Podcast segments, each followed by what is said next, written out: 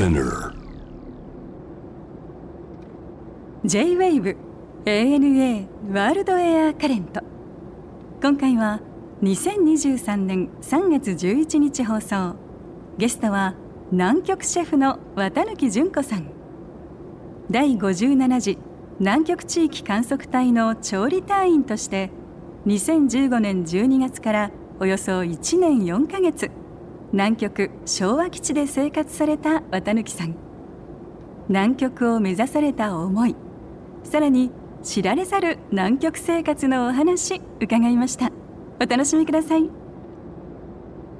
こう純子さんが、はい、この南極観測隊の調理隊員になってやろうっていうそのきっかけってのは大体どういうことなんですか、一番最初のちっちゃなきっかけは、はい、新聞です新聞に載っていた南極にいる人の取材の記事を見たのが一番最初のきっかけかなと思うんですけどはい。その後こう映画の南極料理人だったり、実際こう映像でうん。南極の生活だったりご飯の様子を見てはい、まあ面白い。なるほど。普通に募集ってあるんですか？南極の料,、まあ、はい料理人っていうのは。あ一般から。一般からあるわけだ、はい。全体の、うん、うん、3割弱ぐらいですかね、まあ、年によって違うんですけどなるほど。料理人だったりはい。あとお医者さんも一般からです。なるほど、はい、あとは山岳ガイドの方だったり、うん。いくつかの部門というかいくつかの担当がうん。一般の方が普通にこう応募書類を出しええええ。て選考を通過してっていう感じです。えっと何度も受けられたんですって？1回落ちてうん。2回落ちましたね。3回目でやっと。枠は少ないんだその料理人の。料理人の枠は私の時には、はい。え2人枠。はあ、はいです。で大体まず倍率ってことになるんでしょうけど何人ぐらいが受けにいらっしゃるんですか？平均すると。それが教えていただけないんです。いまだに知らないです。あそうですか、はい。はあでもその時はもうお仕事もされてて、はい。もっと言うと、はい。主婦だったっていう。そうですね。え子育てしえ、な子がら。育てしながら、はい。うん。子育てしながら1年に1回うん。応募して落ちちゃ っていう。また来年やるやるぞと。そうですね。でもねまあこの年になってからなかなか面接受けることもないじゃないですか、うん。はいしかも面接が大体こう12対1ぐらいのすごい圧迫面接で、はいはい。まあへこみますよね。あそうだね。すごいね。でも諦めなかった理由ってのはまあまあ単純には情熱なんでしょうけどどどういうことですか？やっぱり、うん。やっぱりはい。自分がこう調べるいろいろこう本を読む、うん。そして実際に南極に行った方に会いに行く話を聞く、それがすごく面白かったというか、うん。やっぱり聞けば聞くほどうわ自分が生きてみたいっていう。すごいねでも。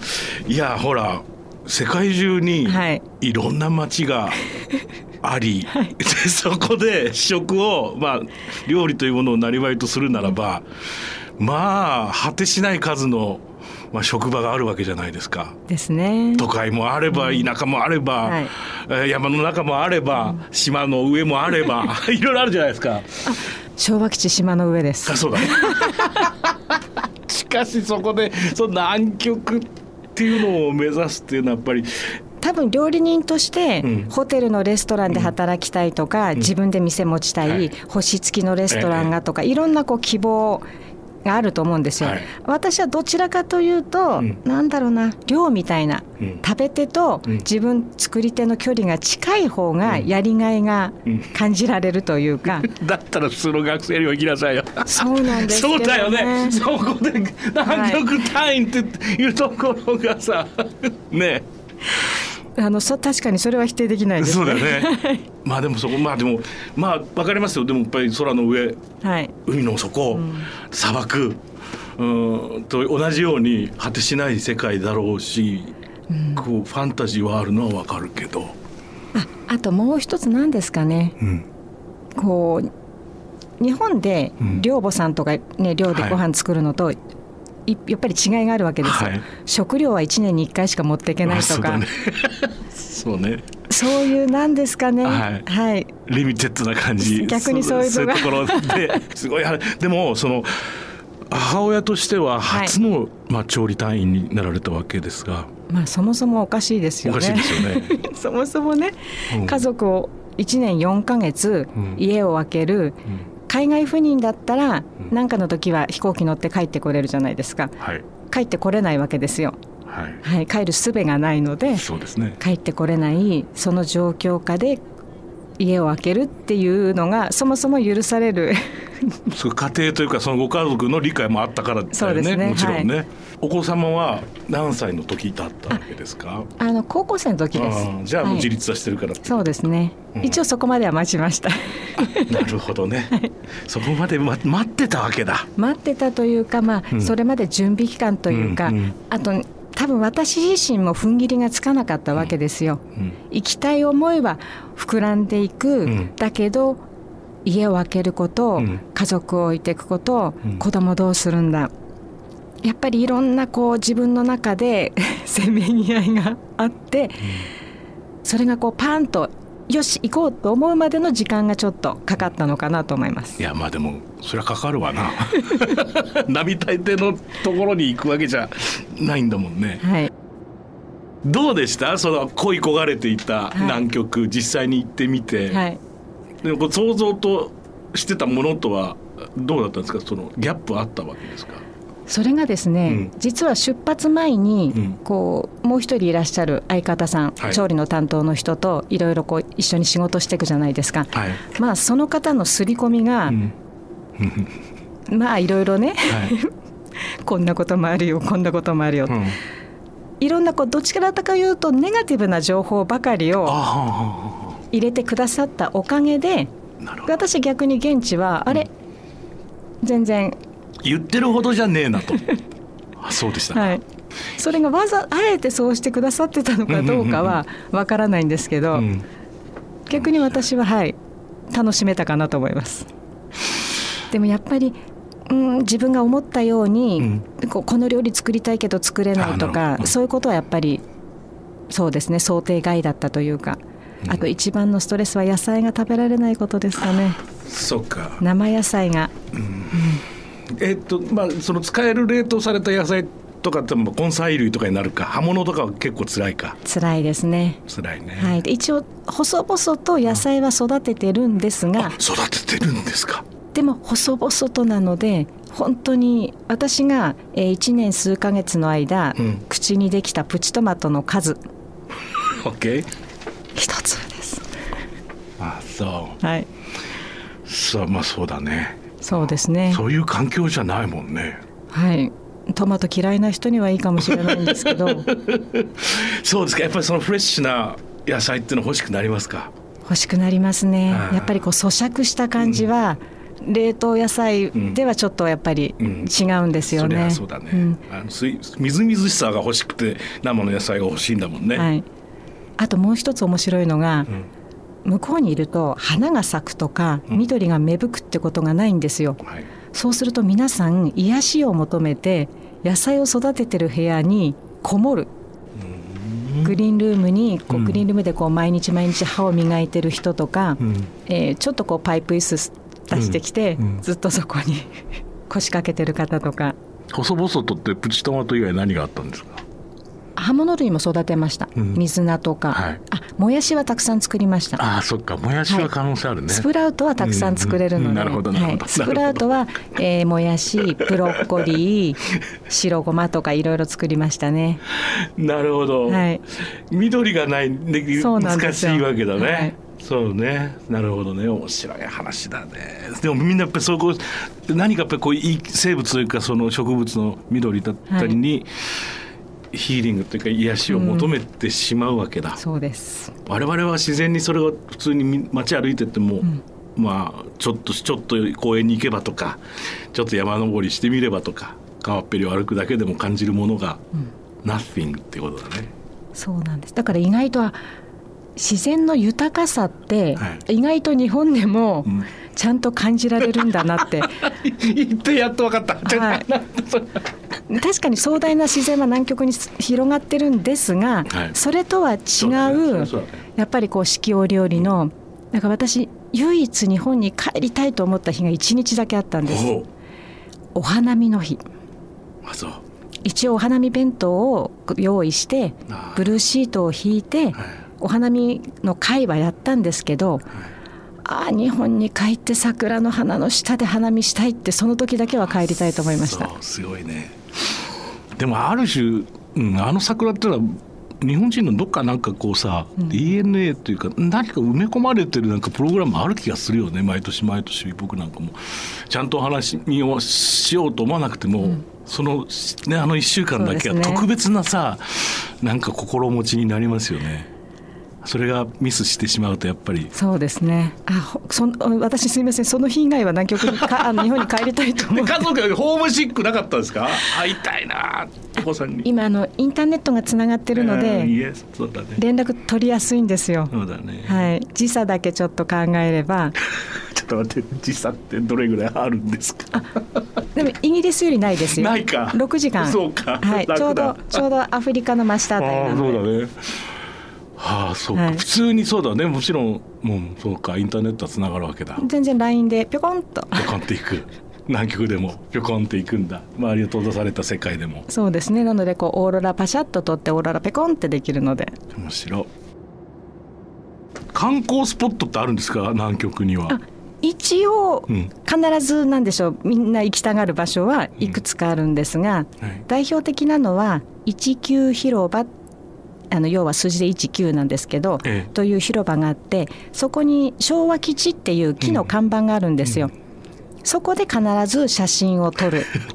なぜなら、はい。そこ以外に昭和基地にいるって証明ができないんですよ。そりゃそうだわな。だからただの真っ白いところで写真撮ってもそこが南極かと問われたら、なので必ずその看板を入れる。そうだね。はい。アラスカかもしれないしシよ。ベリアかもしれないしなのかもしれないってことだよね、はい。面白い話だね。ポケモンいるって本当なんですか？それが私自身はやったことがないのでわからないんですが、その19広場ではいるらしいです。面白いね。ペンギンっていうのは結構ふ普段から見られるんですか？えっと一年中彼らいるわけではなくて、繁殖期になると巣に帰ってくるので、うんうん。だいたい10月終わり11月ぐらいからうん。3、4ヶ月ぐらいこう巣で産卵をしてうん。子育てをする、その時は普通に近くにいるので、うん。普通にこう目の前をトコトコトコトコ。あとはこう寝ててああ泣いてるねうんうん。ペンギンみたいなことはあります。結構な群れですかやっぱり？大きいところはすごいですね。300とかいるのでね。すごいですねまあ匂いもすごいですけどああねやっぱそうですか。はい。うーん。オーロラっていうのはチャンスがあれば割と見られるんですか？あの昭和基地はオーロラ帯って言いましてこうドーナツ状にオーロラが出やすいこうあるんですけど、うん。その真下にあるので非常に観測のポイントとしても見るポイントとしても恵まれてます。どどれぐらいに一回見られるもんなんですか？どれぐらい？頻度ですか、あはい。オーロラ予報っていうのができるんですよ、うんこう太陽風だったりいろいろなんか、あの、はい研究者の方のデータから予報ができて、うん。結構結構というかほとんど当たりますね。なので今日出るよって言ったらまあうん。見れます、わあ素晴らしいね。やっぱりすごいですか世界。すごいですね。すごいですか。はい。ただ人間って贅沢ですね。慣れてくると 今日はいいかなとか。本当本当贅沢だなと思います。いやでもそうそういうもんですよね。あのイルミネーションとうん。思っていただければ、はい。皆さんほらね、はい。六本木のイルミネーションとか言って見に行くじゃないですか、えええでも暮らしてる方はそんなにそうですよね。欅日常に坂は欅坂ですもんね日常になっちゃったら。そうですよね。私たちにとってもちょっとオーロラ日常に近いので、うんそうだね。うん。こう布団の中から小さな窓から今日出てるな。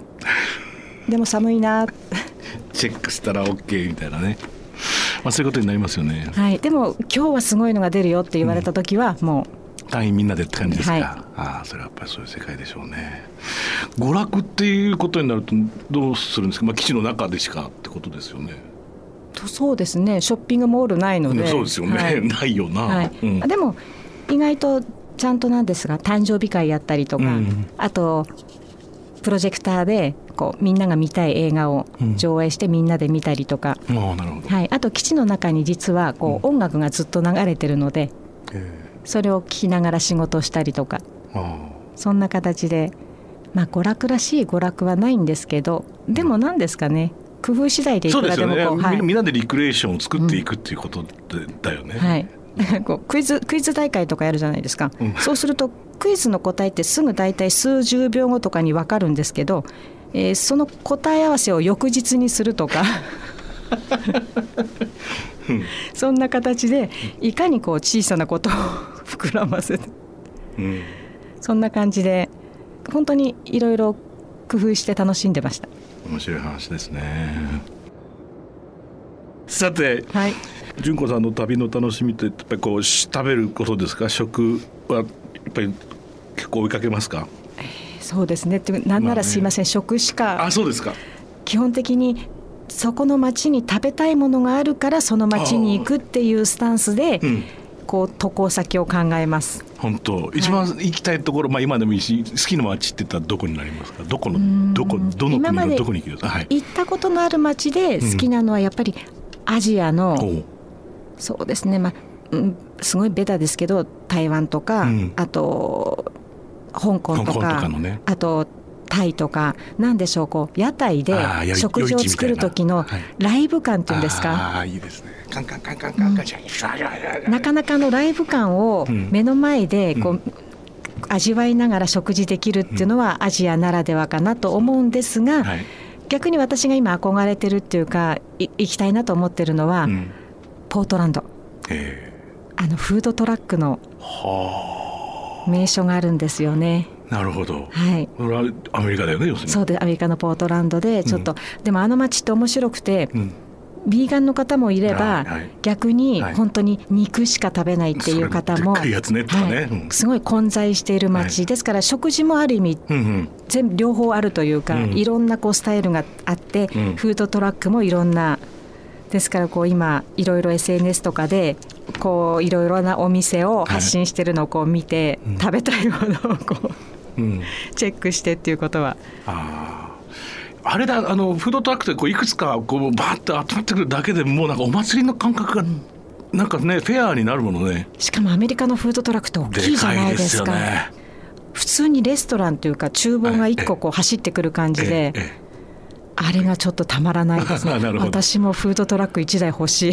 あでもなんかあの南極の調理隊っていうところとも通ずるところはあるんです。そのおっしゃってた一番初めに、はい、その寮でなんか相手の顔を見てとか、はい、料理をしてなんかそのそうですね。食べ手が見見たいっていうことだね、うん、そうですね。食べる時も作り手が見たいんだ、やっぱりこう反応だったり、ええ、ねこう食べ手に合わせてじゃあ今度はこういうのとか、自分のこう料理を変えていくのとか、うん、そういうのが私は好きなのかなと思います。あ面白い話だね、うん、でも多分ライブとかもそうじゃないですか、ね、相手の反応を見て、こう変えていくのと一緒にしたらすいません。でも感覚的には一緒かなといやすごく似てると思うし、その変えていかざるを得ないとか変わっていくっていうか、自分のなんか、ね、何かが変わってい,、くよね。その感じはやっぱり。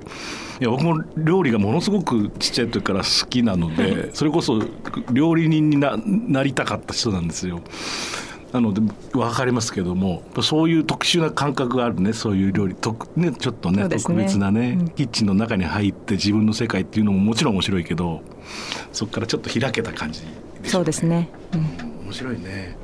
あとはスペイン、はい、スペインも行かれた？バル。行ったことないんですけど。これから行ってみたいってことだ。ただちょっとスペイン語は少しずつ勉強してまして、うん、うん。もう一箇所実は本当は南極より行きたかった場所が私あるんですよ。ちょっと聞いてもいいんですかそれは？これは実は南極に行く前より小学生の時から憧れてた場所が、うん、あの南米ペルーのマチュピチュなんですけどあそうなんですか。子供の頃にこうなんですかね、うん、黄金都市みたいな見て行ってみたい、うん、そう思ってたのがなぜかちょっとペルー通り越してちょっと南極まで先に行っちゃったんですけど。はい、実は本当はあのコロナの前に南米行きのチケットを抑えてたんですけど結局飛べなかったので、うん、それはそうですね。何よりも先にまずあそうですか、はい、でもそうするとスペイン語圏なのでちょっとスペイン語を、はい、勉強しなきゃなっていうところです。あ。でもやっぱりかなりのこうアドベンチャー好きなのね基本ね、うん、でもそのちっちゃい時からマチュピチュに憧れて、はい、でも最終的に南極行っちゃって。っ 面白い。でも私の周りすみません。南極関係者がいっぱいいすぎるのでその方たちに比べると私そんなに アドベンチャー。あなるほどね。もっと上がいます。さて、はい。南極シェフ綿貫純子さんの5本が発売になっております、はい。タイトルはこれはちょっと教えていただけますか？はい、えー南極の食卓女性料理人が極限の地で見つけた暮らしの知恵という本ですね。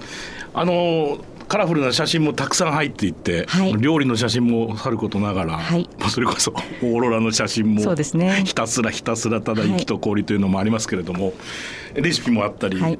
楽しいご本になってもうさっきススーッといろいろ見せていただいてはいいたんですけれども、今回はこれやっぱりまあなかなかね 南極の食卓っていう本はないと思うんですけれど。そうですね。私いいタイトルつけていただいたなと思いました。しはい。そうか南極にいる人がいるねそこでもみんなご飯食べてるよねって思うよね。だからなかなかうん実際にこう食べてる画像を一般の方が目にされることってないじゃないですか。えはい。で。お子さんとかに聞かれるんですよ。南極って何食べてるの、うん。アザラシ食べれる、えうん。ペンギンはかわいそうとか言われるんですけどそ,、ね。もそも、うん。あの環境保護条約の関係で近づく距離が決められてるので、はい。食べてるものは皆さんが日常食べてるものとうん。一緒なんですよね。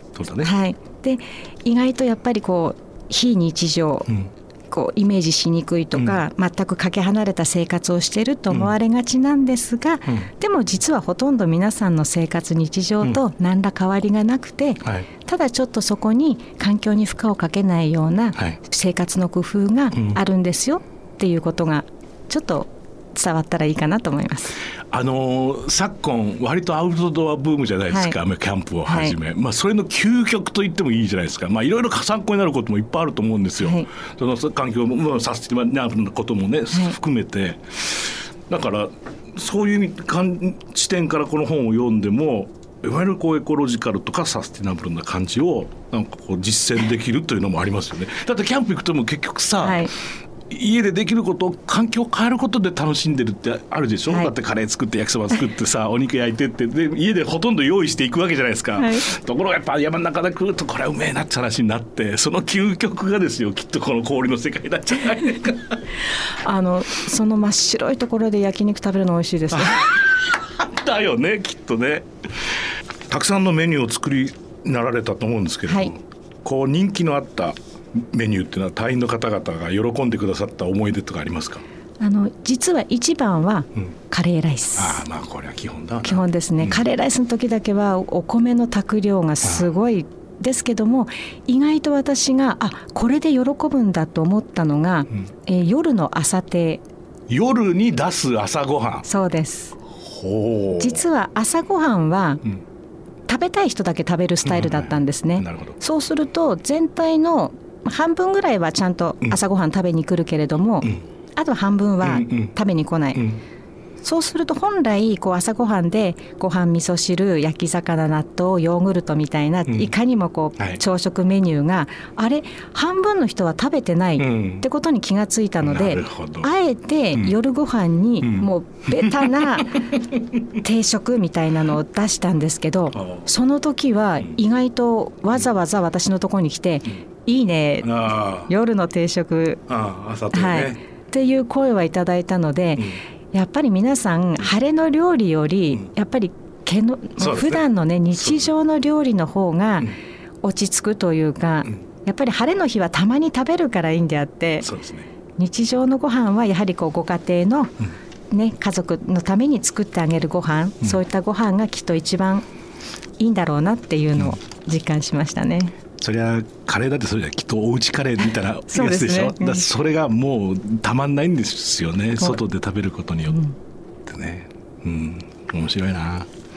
で何？はい、あのまあ南極はもう行かれました、はい。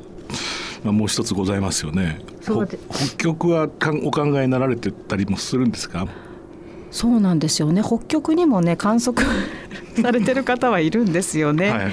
ただあの南極の場合はうん。ちょっとまあ広いこともあってエリアが広いこともあって日本の基地アメリカの基地ってこう基地ごとに分かれているんですけども、はい。北極の場合は、えー一箇所にうん。まとまってるんですね。